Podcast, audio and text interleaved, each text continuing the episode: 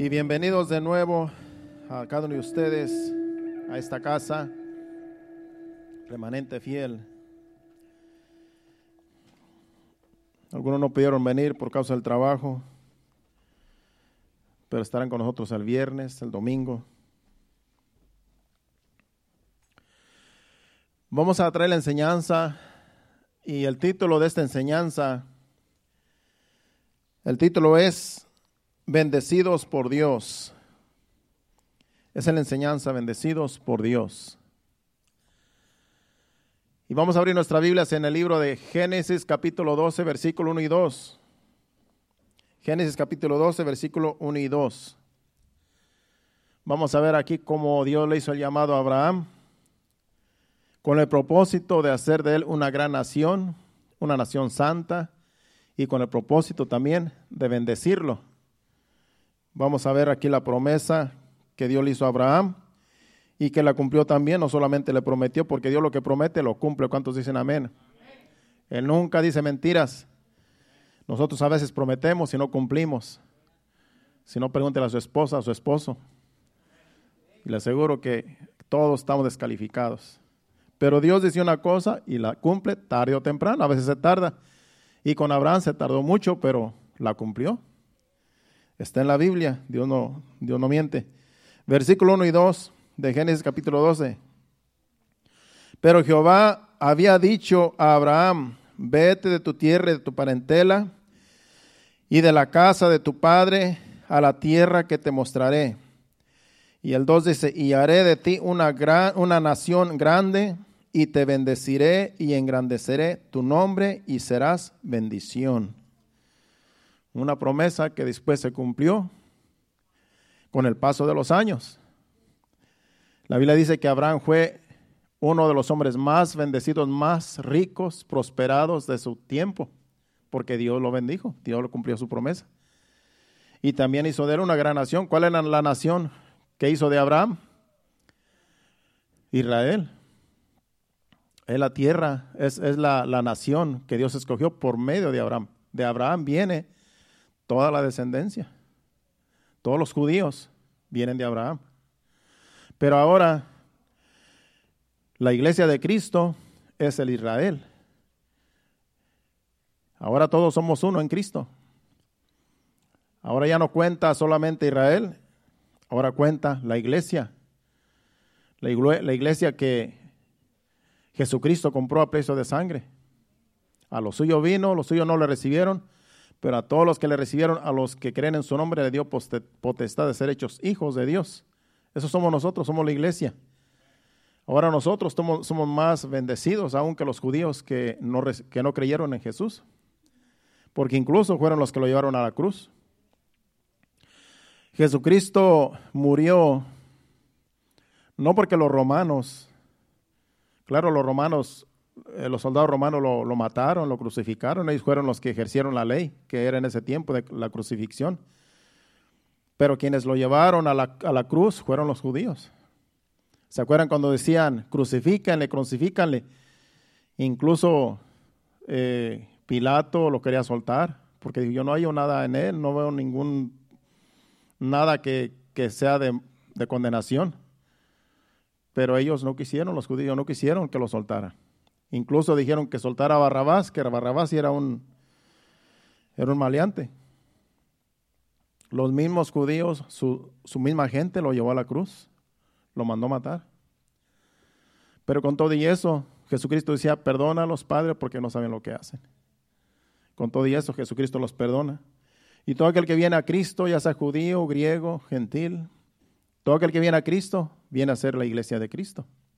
Venimos a ser hijos de Dios. Así es que ahora la bendición es para todo aquel que acepta a Jesucristo.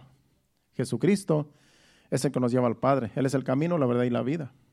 Nadie va al Padre sino por medio de Jesucristo. Bendecidos por Dios es el título. Si vamos a Génesis capítulo 28, versículo del 20 al 22, en estos tres versículos vemos que Jacob hace voto a Dios aquí en estos versículos,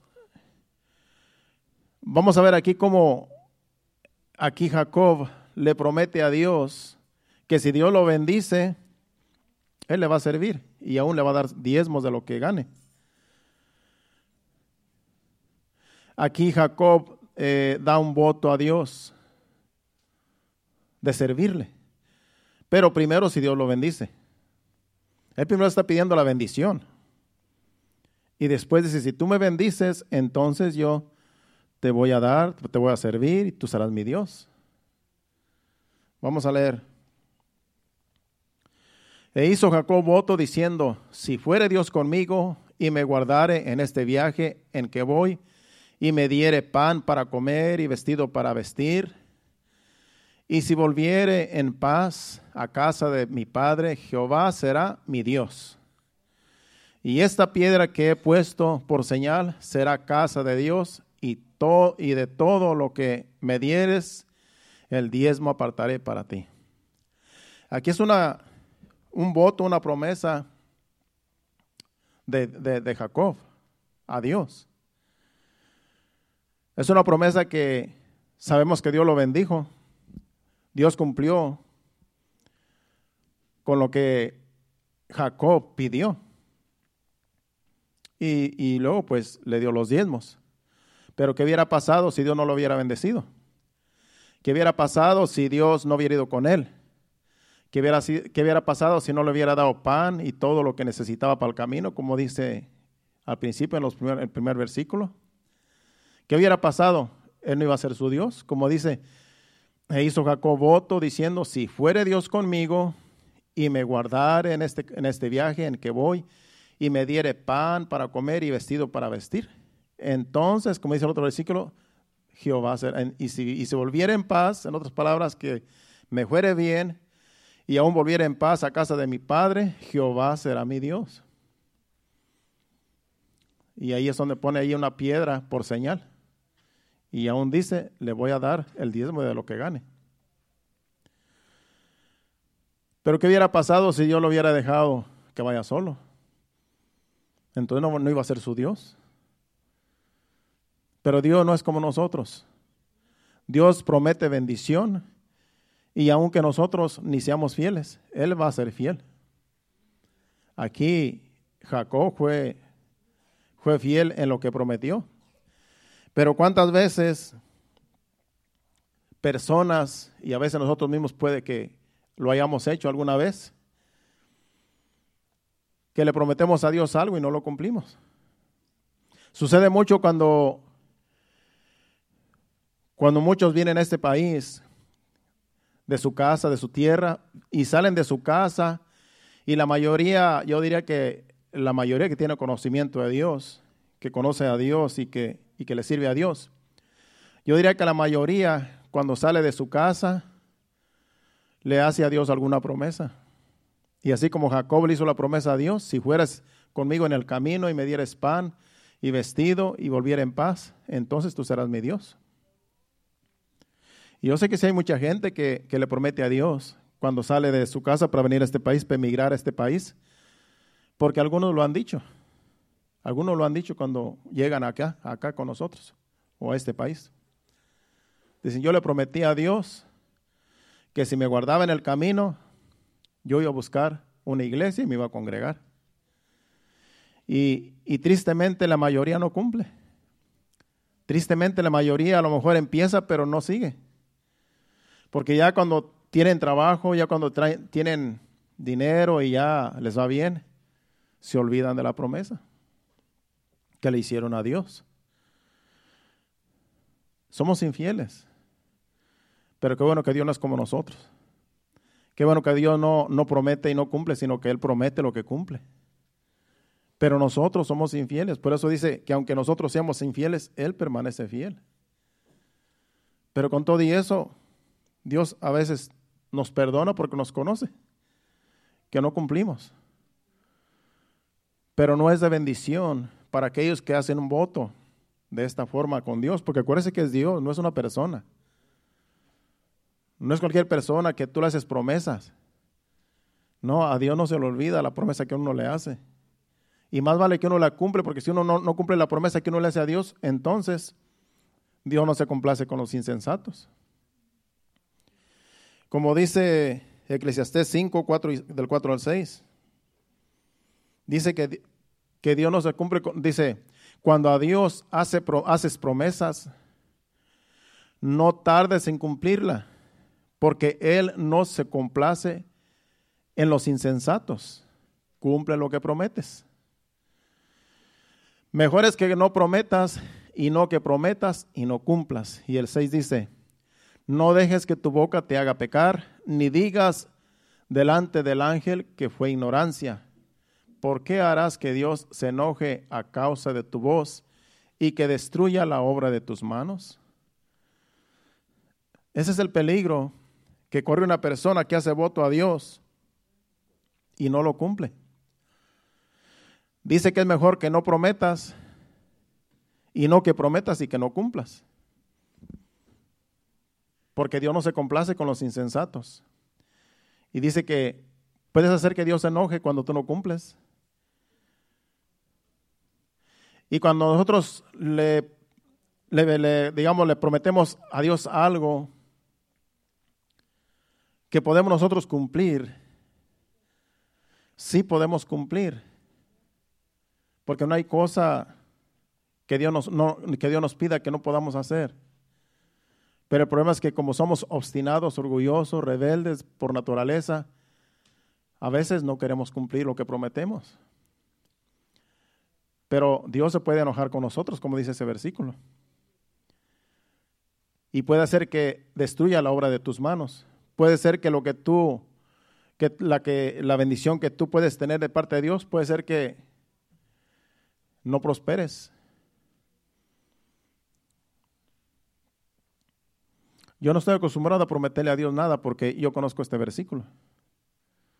Porque ya sé que, que, por naturaleza a veces no cumplimos lo que prometemos. Por eso no podemos hacer votos a la ligera. No podemos decirle a Dios, Señor, te pido esto, te pido que hagas esto por mí y yo voy a hacer esto por ti. Porque eso es como negociar con Dios. Y para negociante nosotros no somos buenos, y menos con Dios porque se nos olvida a veces lo que prometemos o nos hacemos los nos hacemos los ignorantes. Pero a Dios no se le olvidan las cosas. Es mejor no prometerle nada. Pero si tú le vas a prometer algo que tú sabes que lo puedes cumplir, es mejor que lo cumplas. Porque entonces Dios no se va a complacer con aquellos que son insensatos. Pero qué bueno que Jacob sí cumplió. Jacob sí le dio los diezmos de todo lo que ganaba. Y sí fue su Dios. Cuando lo guardó en el camino, sí fue su Dios, porque le sirvió hasta el final. Aún bendijo sus hijos y sus nietos cuando ya estaba ya viejo. Vemos que en la Biblia él sí cumplió con lo que dijo. Vamos a Deuteronomios capítulo 7, versículo del 12 al 14. Aquí vamos a ver cómo Dios promete bendecir al pueblo de Israel. Así como prometió bendecir a Abraham, prosperarlo, hacer de él una gran nación, y Dios lo hizo.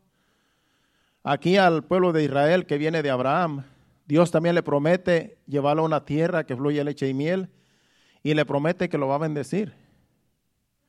Es una promesa futura.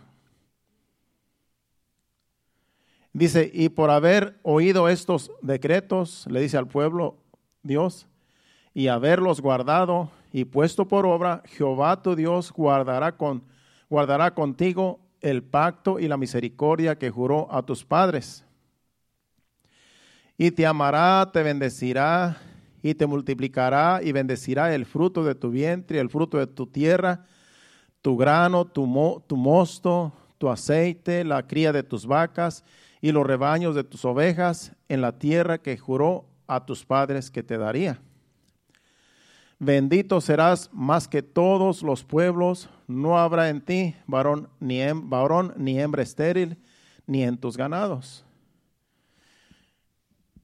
Es una promesa que Dios le hace al pueblo por haber escuchado su voz, por haber oído su voz. Y Dios le dice, yo te voy a bendecir porque tú me hiciste caso, hiciste caso a a mi voz. Yo te voy a bendecir, vas a ser más bendecido que todos los pueblos y aún tu ganado no va a ser estéril, ni aún tus mujeres ni, ni, tus varones serán estériles. En otras palabras, van a ser multiplicados y todo tu ganado se va a multiplicar. Porque yo voy a estar con ustedes. Porque yo lo digo y yo los voy a bendecir. Es una promesa futura que Dios les dice por medio de Moisés al pueblo cuando lleguen a la tierra prometida, a la tierra de Canaán. Algunos fueron obedientes. En realidad todo ese pueblo al cual Dios le prometió no llegaron. Todo el pueblo que salió de Egipto no llegaron, pero sus hijos sí llegaron. Sus hijos y Josué sí pasaron el Jordán, pasaron a la tierra prometida y Dios los bendijo, Dios cumplió su, su palabra, aunque ellos se volvieron idólatras, le dieron la espalda a Dios, lo dejaron por otros dioses, como Dios les había dicho muchas veces, cuando lleguen allá va a haber dioses que adoran los cananeos, los jebuseos, los amorreos y toda esa gente pagana que no me sirve, ellos adoran dioses. Dice, ustedes no les teman a esos dioses. Ustedes van a seguir adorando a Jehová, su Dios que los sacó de la tierra de Egipto. Dios es espíritu, Dios no necesita un altar, Dios no necesita una imagen y no vayan a adorar ustedes dioses que ellos adoran. Fue todo lo contrario, no le hicieron caso a Dios, pagaron las consecuencias, pero Dios sí cumplió con lo que dijo. Dios los llevó a la tierra y, y hizo de ellos una gran nación, aún que ellos fallaban muchas veces. Dios prometía y Dios cumplía en el Antiguo Testamento. Eran promesas futuras que Dios las cumplía después. Vamos a Proverbios capítulo 3, versículo 33. Estamos viendo promesas que Dios hacía al pueblo para bendecirlo cuando el pueblo fuera obediente. Aquí en Proverbios capítulo 3, versículo 33, Aquí hay una bendición para los justos, pero hay una maldición para los impíos.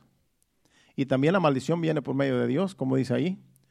Dice que la maldición de Jehová está en la casa del impío, pero bendición, pero bendecirá la morada de los justos.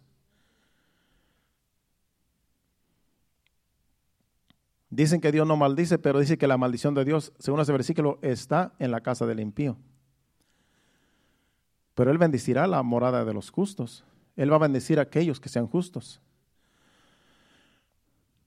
Ahora, un impío, tenemos que darnos cuenta que un impío no es una persona que está apartada, porque hay que aclarar, aclarar esto, porque hay personas que no saben ni qué es un impío.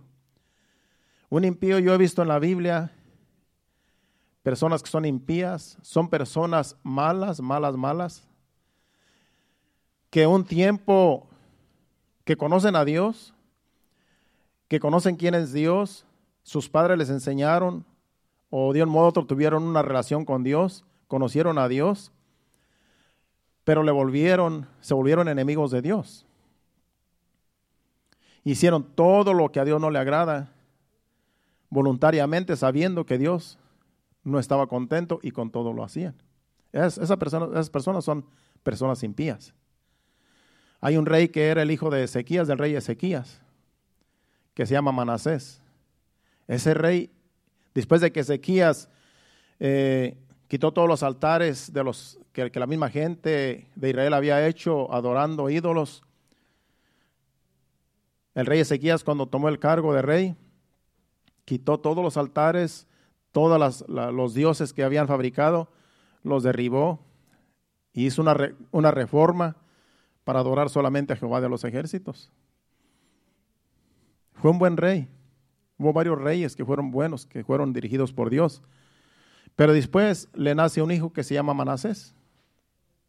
Y dice que de dos años era Manasés cuando empezó a reinar. Imagínense, tenía dos años el bebé.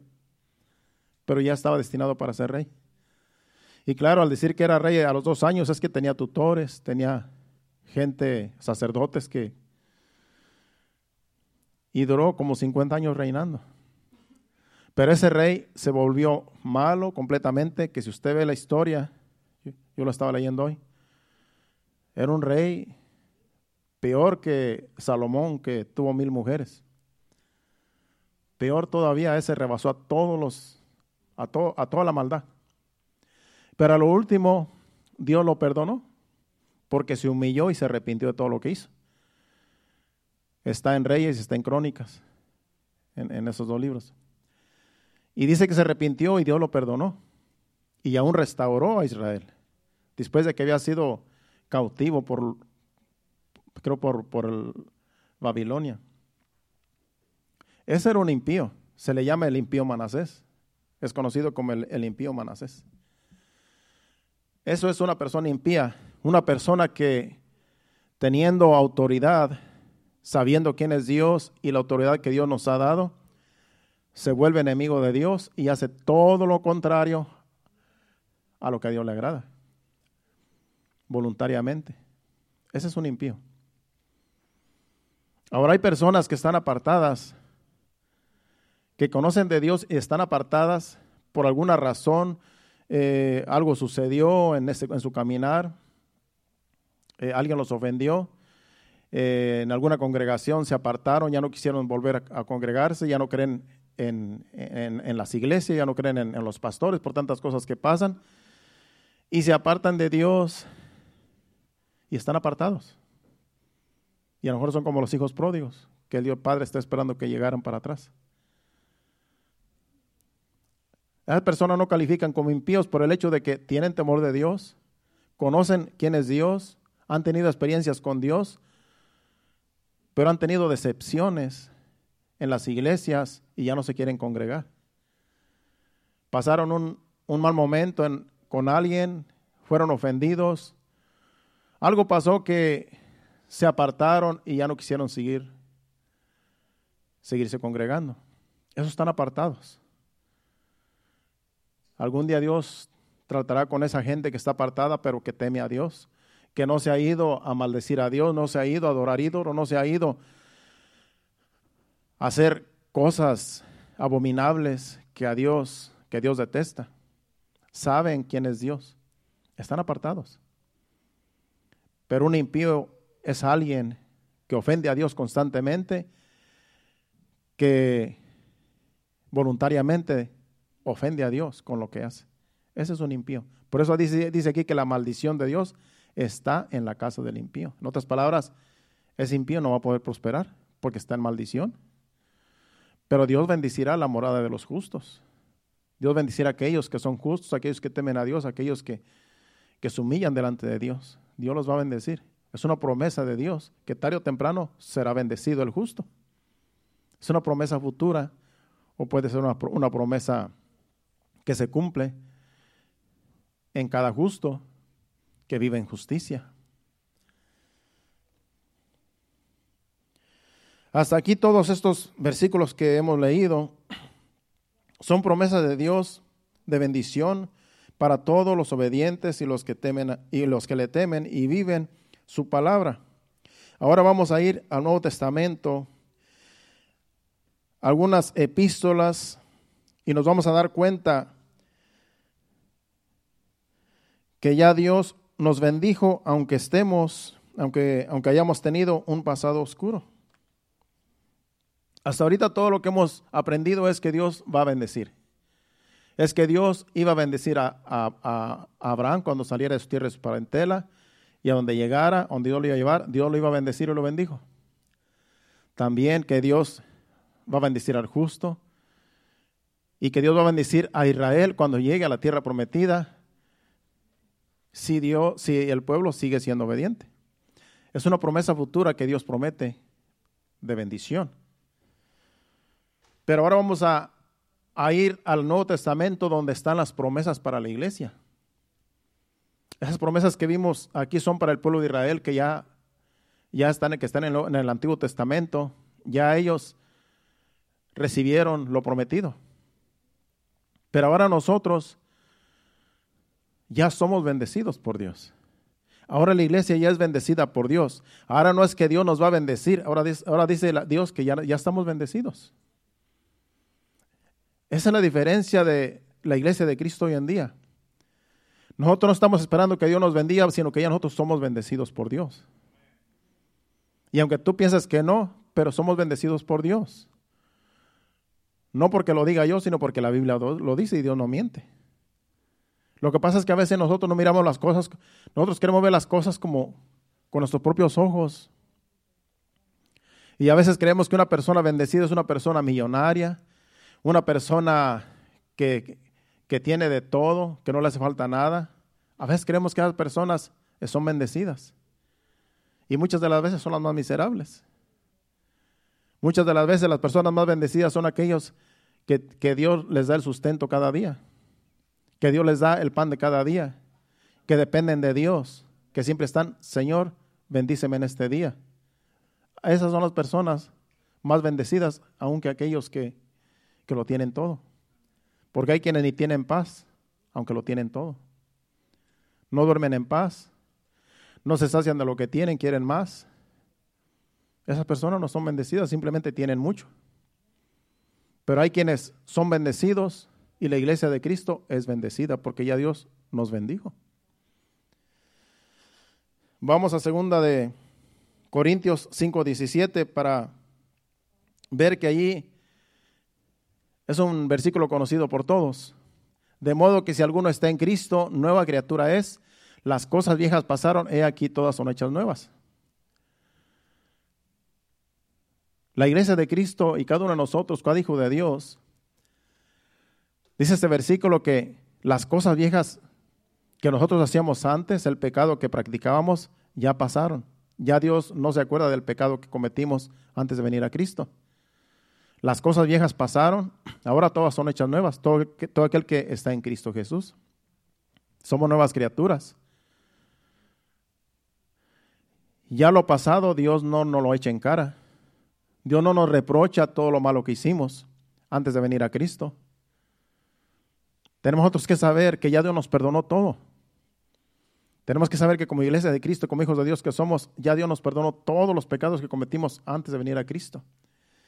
Y si alguna vez pecamos consciente o inconsciente, ahora que estamos en Cristo, si nos arrepentimos, ya Dios también lo perdonó, aunque ya, ya, ya estábamos en Cristo. Pero dice que somos nuevas criaturas en Cristo Jesús. Nadie nos puede juzgar. El diablo menos, porque al diablo ya no le pertenecemos. Ahora le pertenecemos a Cristo. Déjeme decirle que la iglesia de los, de los Corintios no era una iglesia ejemplar, ahora que estamos aquí en, en esta epístola de los Corintios, sino todo lo contrario, pero era una iglesia que Pablo los llama santificados. Vamos a 1 Corintios capítulo 1, versículo 1 y 2. Aunque era una iglesia que no daba ejemplo, era una iglesia que era de las peores, porque eran carnales, eran envidiosos, eran contenciosos entre ellos, se peleaban, no se llevaban bien, tenían muchos problemas y eran carnales. Pero con todo el apóstol Pablo los llama santificados. Dice Pablo, llamado a ser apóstol de Jesucristo por la voluntad de Dios y el hermano Sóstenes, a la iglesia de Dios que está en Corinto, a los santificados en Cristo Jesús, llamados a ser santos, con todos los que en cualquier lugar invocan el nombre de nuestro Señor Jesucristo, Señor de ellos y nuestro. Dice a los santificados, llamados a, los santificados en Cristo Jesús llamados a ser santos. Ya aquí el apóstol Pablo dice que son santificados y son llamados a ser santos.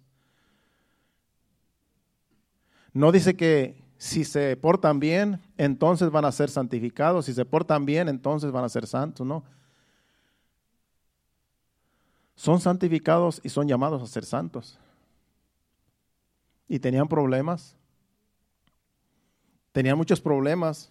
Muchos de ellos salieron de la inmoralidad. Si vamos al versículo 11 de 1 Corintios, capítulo 1, dice, porque sido informado acerca de, de vosotros, hermanos míos, por los de Chloe, que hay entre vosotros contiendas. En otras palabras, serán bien contenciosos. Porque después sigue diciendo, me doy cuenta que uno dice, yo soy de Apolo, yo soy de Pedro, yo soy de Cefas, yo soy de, de Cristo. Dice, y ustedes están divididos, son carnales. ¿Acaso está dividido Cristo? Pero los llama santos, los llama santificados, porque ya Dios los apartó para vivir en santidad, aunque todavía practicaban, tenían problemas carnales. Entonces la iglesia de Cristo no es perfecta, porque la iglesia de Cristo es de todos los tiempos, siempre va a haber, no, no es perfecta porque vamos camino a la perfección. Hablando de la iglesia en general alrededor del mundo, no hay una iglesia que sea perfecta, porque todos, de un modo u otro, tenemos problemas. No estamos santificados al 100%, pero somos llamados a ser santos, somos santificados, según dice ahí. Así como los corintios, así también la iglesia de todos los tiempos. Y para que usted vea qué tan mal estaban, aunque salieron de la inmoralidad, pero practicaron cosas aberrantes, pero fueron llamados a, ser santos. Son santificados, son llamados por Cristo para ser santificados.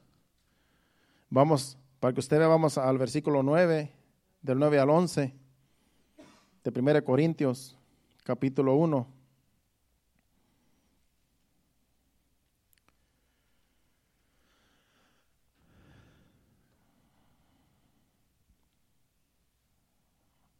A lo mejor es en 2 Corintios. 2 Corintios.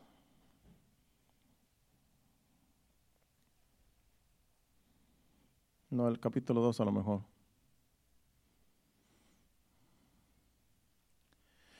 Es donde dice que,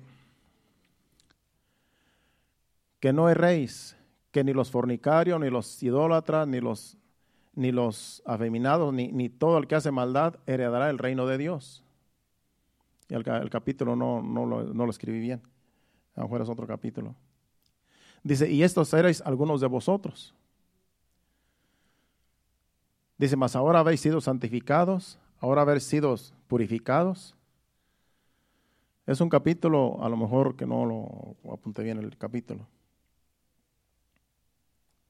Yo sé que es un, del versículo del, del 9 al 11, pero del capítulo, no sé si es primero o si es segunda, y si es el capítulo 2 o 3, no recuerdo.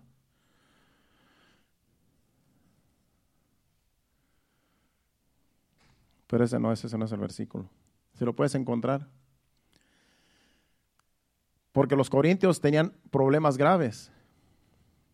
Ese es versículo, capítulo 1, versículo del 5 al 9. Os he escrito por carta que no os juntéis con los, con los fornicarios, no absolutamente con los fornicarios de este mundo, o con los ávaros, o con los ladrones, o con los idólatras, pues en tal caso os sería necesario salir del mundo, pero ese no es todavía, es otro. Ese es otro, es, donde dice que, los, que, no van a heredar el reino de Dios ni los fornicarios, ni, ni los adúlteros. ¿Tú lo encontraste? capítulo 6, versículo 9 al 11, ¿verdad? Sí, yo sé que es el, son los versículos, pero el capítulo no. Ponlo capítulo 6, del 9 al 11. esos son los versículos ahora sí. Capítulo 1, versículos del 6 al 9. dice, del 9 al 11, dice, ¿no sabéis que los injustos no heredarán el reino de Dios? Dice, no erréis ni los fornicarios, ni los idólatras, ni los adúlteros, ni los afeminados, ni los que se echan con varones, ni los ladrones, ni los ávaros, ni los borrachos, ni los maldicientes, ni los estafadores heredarán el reino de Dios. Y el 11 dice, y esto erais algunos, mas ya habéis sido lavados, ya habéis sido santificados, ya habéis sido justificados en el nombre del Señor Jesús y por el Espíritu de nuestro Dios. Así estaban de malos corintios. Ellos practicaban la inmoralidad, porque Corinto era un, pueblo pagano completamente, era, adoraban dioses ajenos y había mucha prostitución, muchos afeminados y, y de todo había. Y de ahí salieron los corintios, de ahí salieron muchos de la iglesia que estaba en los corintios.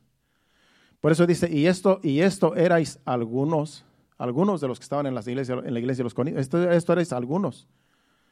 Mas ya habéis sido lavados, lavados por la sangre de Cristo, ya habéis sido santificados, santificados por la sangre de Cristo, por la palabra, ya habéis sido justificados, ya en Cristo Jesús, ya todos somos justificados, no importa lo que hayamos hecho, dice, en el nombre del Señor Jesús y por el Espíritu de nuestro Dios.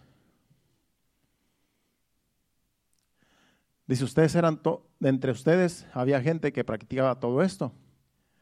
Ya Dios no los condena, pero si siguen practicando estas cosas, no van, a heredar, el reino de Dios. Estando en Cristo Jesús, ya no se pueden practicar todas esas abominaciones.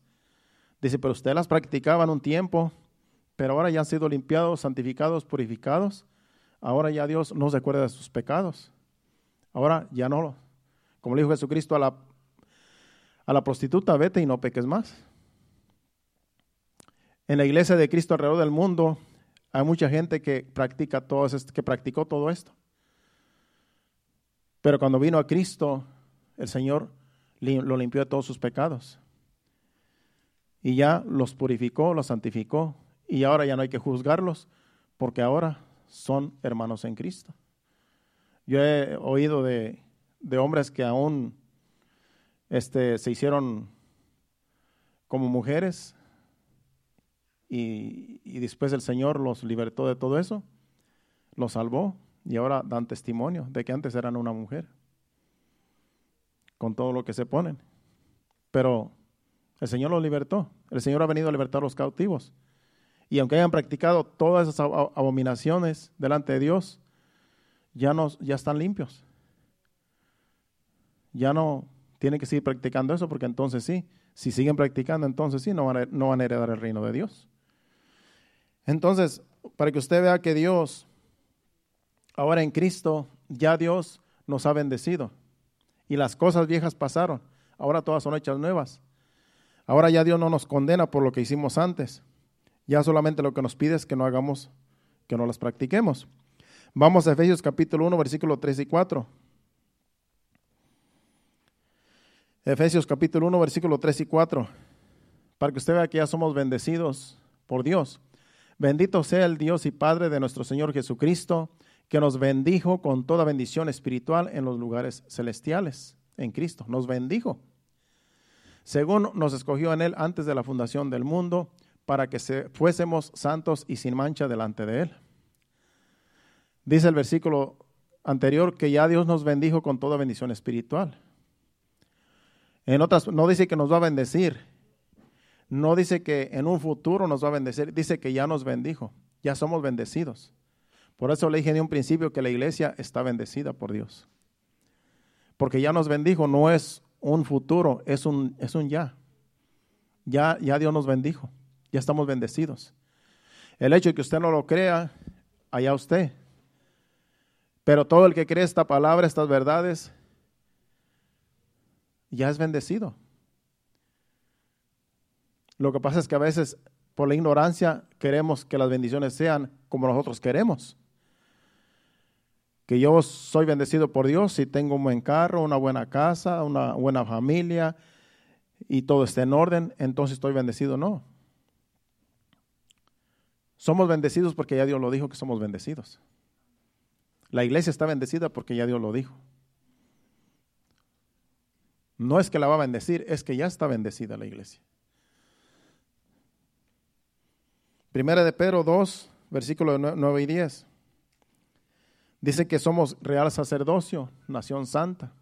Mas vosotros sois linaje escogido, real sacerdocio, nación santa, pueblo adquirido por Dios, para que anunciéis las virtudes de aquel que os llamó de las tinieblas a su luz admirable. Vosotros que en otro tiempo no erais pueblo, pero que ahora sois pueblo de Dios, que en otro tiempo no habíais alcanzado misericordia, pero ahora habéis alcanzado misericordia. Nosotros somos ese pueblo, la iglesia de Cristo es el pueblo de Dios. es real sacerdocio, es nación santa. No es que va a ser, es que ya es. Por eso dice, vosotros sois. No dice, vosotros van a ser. No dice, nosotros, ustedes van a ser nación santa. Ustedes van a ser real sacerdocio. No dice, vosotros sois. Ustedes son. Ahora. Nación santa, pueblo adquirido por Dios, real sacerdocio. El hecho de que usted no lo crea no quiere decir que Dios miente. Dios no miente. Dios dice lo que dice y así es. No importa que usted no lo crea, es lo que dice Dios. Entonces nos conviene creerle a Dios, que somos un pueblo bendecido por Dios, porque Dios lo dijo. Primera de Juan, no, eh, segunda de Pedro 1, del 1 al 8. Segunda de Pedro del 1 al 8.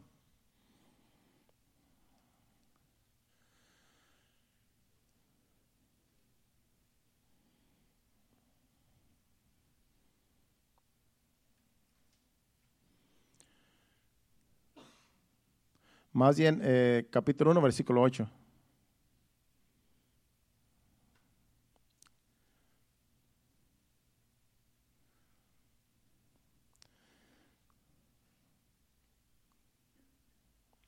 Es, antes de eso, es como del 6, del 6 al 8. Versículo 6, a ver, pon versículo 6. Ah, antes del 6, 5. El 4, porque es todo como hasta el 8. Vete al, al, al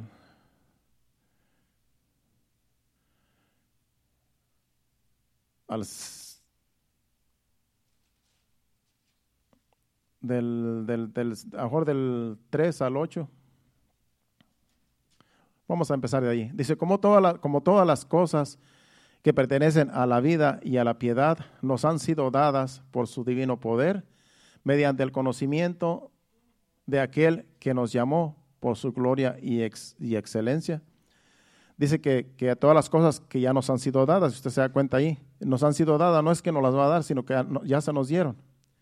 Dice, por medio de las cuales nos ha dado, nos ha dado, ya nos las dio, preciosas y grandísimas promesas, para que por ellas llegaseis a ser participantes de la naturaleza divina, sabiendo, habiendo huido de la corrupción que hay en el mundo a causa de la concupiscencia. Vosotros también poniendo toda diligencia por esto mismo, añadid a vuestra fe virtud a la virtud conocimiento, al conocimiento dominio propio, al, al, dominio propio paciencia, a la paciencia piedad, a la piedad afecto fraternal y al afecto fraternal amor. Y el 8 dice, porque si estas cosas están en vosotros y abundan, no os dejarán estar ociosos ni sin fruto en cuanto al conocimiento de nuestro Señor Jesucristo. Los primeros versículos que leímos dice que si ya las cosas que Dios nos ha dado ya se nos dieron.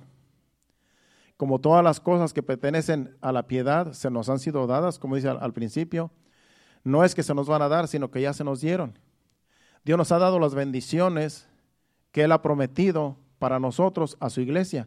Y como ya se nos dieron, ahora a nosotros nos, toca añadir a la, a la paciencia a la, ahí como, como leímos en los versículos, ahora nosotros tenemos que esforzarnos para que al final no estemos ociosos. Dice, porque si estas cosas están en vosotros y abundan, no os dejarán estar ociosos ni sin fruto en cuanto al conocimiento de nuestro Señor Jesucristo. Ya que se nos han dado las bendiciones que Dios nos promete, nos prometió y nos las dio, ahora nosotros tenemos que esforzarnos cada día tenemos nosotros que cada día esforzarnos porque ya se nos dieron las cosas que ya Dios nos prometió. Tenemos nosotros que seguirnos esforzando tanto para congregarnos, tanto como para cumplir la palabra de Dios, tanto para vivir la palabra de Dios como se nos dice en su palabra que debemos de vivir piadosamente, para no estar ociosos. Dice, porque si estas cosas abundan en vosotros, no os dejarán estar ociosos. Si nosotros nos mantenemos ocupados en la obra de Dios, nos mantenemos ocupados viviendo para Dios, viviendo en santidad, purificándonos, viviendo en santidad día con día, entonces nosotros no vamos a estar ociosos. Si estas cosas abundan en nosotros, añadir cada cosa, la virtud, conocimiento, dominio propio, todas estas cosas que Dios nos pide que nosotros debemos añadir, no vamos a estar ociosos, sino que vamos a tener conocimiento de Dios, porque ya se nos han sido dadas las, bendiciones de Dios, ya se nos ha dado todo lo que necesitamos para vivir una vida bendecida, porque ya Dios nos las dio. Ya no las dio, no dice que nos las va a dar, dice ya se nos han sido dadas en los primeros versículos. No es que no podemos ir paso a paso porque ya se pasó el tiempo. Y todavía me faltan como dos versículos más dos pasajes más. En Mateo capítulo 28, versículos 19 y 20, aquí dice que Jesús va a estar con nosotros todos los días. Él dice que está con nosotros todos los días. Versículo 19 dice, por tanto, id y haced discípulos a todas las naciones, bautizándolos en el nombre del Padre, del Hijo y del Espíritu Santo Dice, enseñándoles que guarden todas las cosas que os he mandado, y he aquí yo estoy con vosotros todos los días hasta el fin del mundo. No es que Él va a estar con nosotros, dice que Él está con nosotros. Una cosa es que, una cosa es que prometa y otra cosa es que Dios ya está, Jesucristo ya está. Yo estoy con vosotros todos los días hasta el fin del mundo. Es una promesa cumplida. Donde quiera que estemos nosotros, ahí estará Jesucristo todos los días. Aunque tú te sientas solo, tú te sientas sola, Dios está contigo, Jesucristo está contigo porque lo prometió. Yo estoy con vosotros, dice. No es una promesa futura, es, un, es algo que ya es. Entonces debemos de creerlo. Él está con nosotros. No tenemos que tener temor donde quiera que estemos porque Él está con nosotros allí. Y el hecho de que Dios nos haya bendecido, estemos bendecidos por Dios, no quiere decir, no descarta la, posibilidad de que podemos pasar por aflicciones, momentos difíciles, porque los podemos pasar, pero Dios está con nosotros, Jesucristo está con nosotros, pasando las luchas y pruebas. Como dice 1 Pedro capítulo 4, versículo del 12 al 14, si no me equivoco, lo estuve leyendo hace ratito. Dice, no sorprendáis del, no sorprendáis del fuego de prueba. Dice, amados, no sorprendáis del fuego de prueba que os ha sobrevenido como si alguna cosa extraña os aconteciese. Dice el otro versículo, hasta el 14, sino gozaos por cuanto sois participantes de los padecimientos de Cristo, para que también en la, en la revelación de su gloria os gocéis con gran alegría. Y el 14 dice, si sois vituperados por el, mundo, por el nombre de, nuestros, de, de Cristo, sois también, sois bienaventurados porque el glorioso Espíritu de Dios reposa sobre vosotros. Ciertamente de parte de ellos Él es blasfemado, pero por vosotros es glorificado. Entonces dice que no nos sorprendamos por el, el fuego de prueba que, que estemos pasando, porque como iglesia podemos pasar por momentos difíciles, pero el hecho que pasemos por momentos difíciles no quiere decir que Dios no esté con nosotros. Dice que Él está con nosotros. Y no nos tiene que sorprender cuando pasamos pruebas difíciles, pero Él prometió estar con nosotros todos los días, hasta el fin del mundo. Entonces, Él estará con nosotros pasando pruebas, aflicciones, dolor, sufrimiento, tristeza, todo lo que venga como hijos de Dios, que Dios lo permita, Él estará con nosotros ahí. Él lo ha prometido y Él va a seguir estando hasta que Él venga. Por último, vamos a Romanos 8, del 36 al, del 36 al, al 33, perdón, del 33 al 34. Romanos capítulo 8, versículo 33 y 34. ¿Quién acusará a los escogidos de Dios? Dios es el que justifica. ¿Quién es el que condenará? Cristo es el que murió, más aún el que también resucitó, el que además está a la diestra de Dios, el que también intercede por nosotros. Jesucristo está con nosotros. Jesucristo está a la diestra del Padre intercediendo por nosotros. Nada nos puede pasar, nada nos puede condenar. Nada nos puede venir que Dios no lo permita, porque Jesucristo está intercediendo por nosotros. Está a la diestra de Dios, intercediendo por nosotros. Y nada que no sea la voluntad de Dios no nos puede pasar. Así es que no tenemos que temer lo que pueda hacer el hombre, como dice otro versículo. No tenemos que temer al futuro, no tenemos que temer a nada, porque Jesucristo prometió estar con nosotros y está con nosotros y además está intercediendo por nosotros. Así es que Él es todo para nosotros. Estamos bendecidos por Dios. ¿Cuántos dicen amén? Pues qué tal si nos ponemos de pie y vamos, pasen al altar y vamos a despedir el servicio con un canto. La gloria y la honra sea para el Señor. Acuérdese que somos bendecidos por Dios.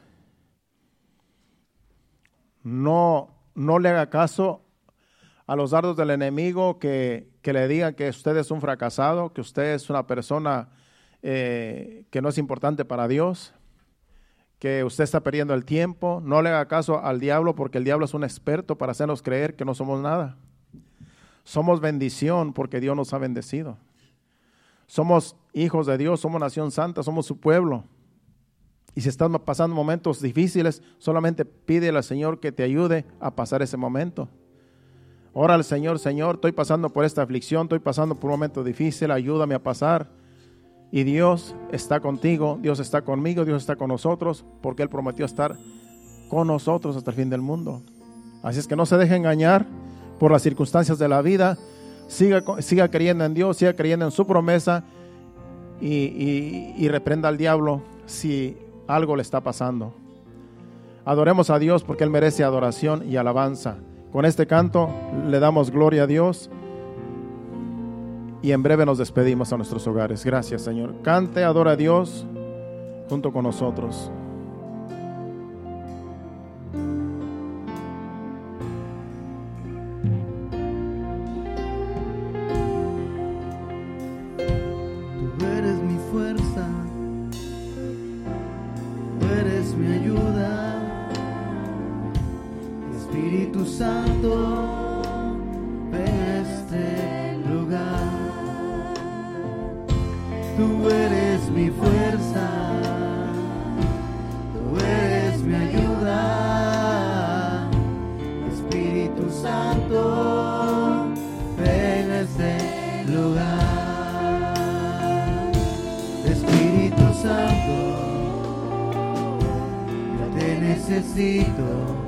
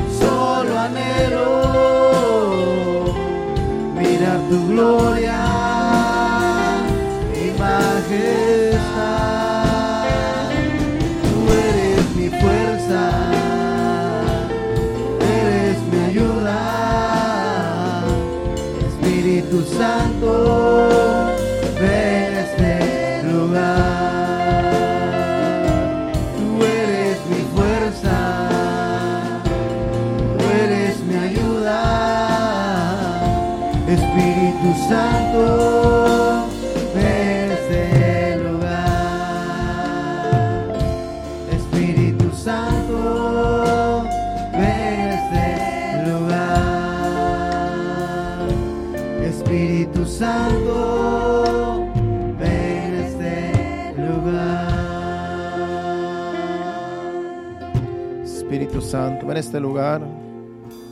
Haz morada en cada uno de nosotros, ya que somos templo de tu Santo Espíritu, Padre. Tú eres nuestra ayuda, ayúdanos a luchar cada día, Señor, con la incredulidad, con la duda que a veces viene hacia nosotros de que no somos tu pueblo, de que no somos tu iglesia. Pero tu palabra lo dice y tú no mientes, Señor, que somos bendecidos porque tú nos has bendecido en, en lugares celestiales, Señor. Lo creemos, Señor, porque tú lo dices, Señor. Solo te pedimos que nos ayudes con tu Santo Espíritu cada día a seguir luchando, Padre Santo, contra todo lo que se oponga, Señor. Ayúdanos, Señor, día con día, Padre. Te lo pedimos en el nombre de Jesús.